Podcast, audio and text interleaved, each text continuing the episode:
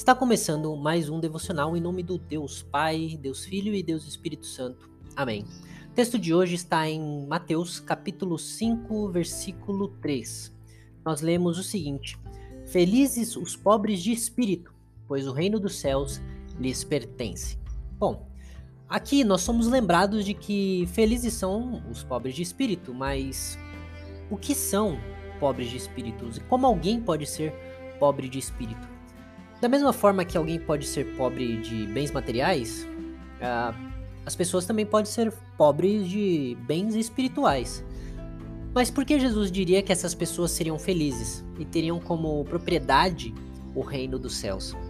Porque é somente reconhecendo a completa miséria humana que podemos nos voltar e ver o tamanho da riqueza que vem de Cristo. Aqueles que são pobres de espírito uh, mas que se julgam ricos porque têm bens materiais ou mesmo obras da qual se orgulharem de sua conduta, eles não percebem a própria miséria e, portanto, não são capazes de ver a verdadeira riqueza que Cristo oferece para aqueles que abrem mão de si mesmos para receberem a Deus. Em Apocalipse 3,17, nós lemos em uma das cartas a uma das sete igrejas: Você diz, sou rico e próspero, não preciso de coisa alguma, e não percebe que é infeliz, miserável, pobre, cego e está nu.